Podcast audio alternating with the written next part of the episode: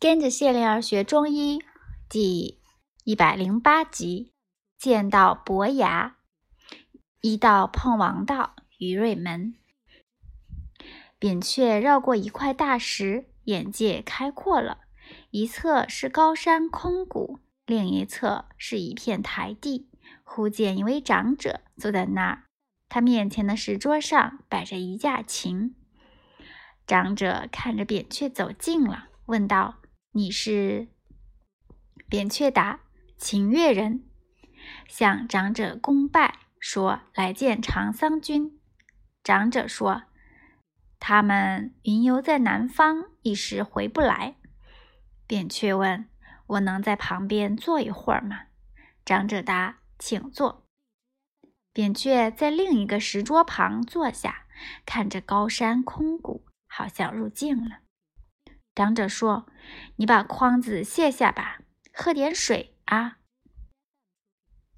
一个石碑已经放到石桌上了。扁鹊转身再拜，依着长者的话做了。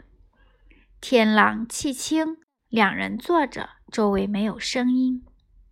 长者说：“我要弹琴了。”扁鹊说：“您请随意。”琴声飘了起来，舒缓、堂皇、雍容、兴旺。一曲终了，长者和扁鹊慢慢的转脸看对方。舜帝出巡，扁鹊说。长者微笑了。扁鹊依手而道：“晚辈荣幸见到伯牙先生。”伯牙见他看出了身份，微笑点头说。对你弹琴，不怕掉脑袋啊！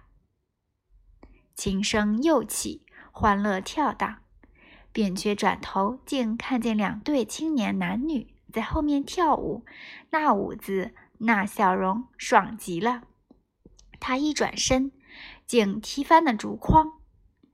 伯牙手弹妙曲，目放神光，两对青年合着节拍，如波如浪。扁鹊的身体也不禁动起来了。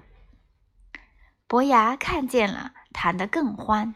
山民们听着妙曲，合着节拍，砍伐、编织、清扫、洗涤。扁鹊闭上眼睛，迷入了妙曲。时间没有了，完全的没有了。妙曲陪伴着他，日日夜夜。当他再睁眼时，已经身在黄侯府前啊。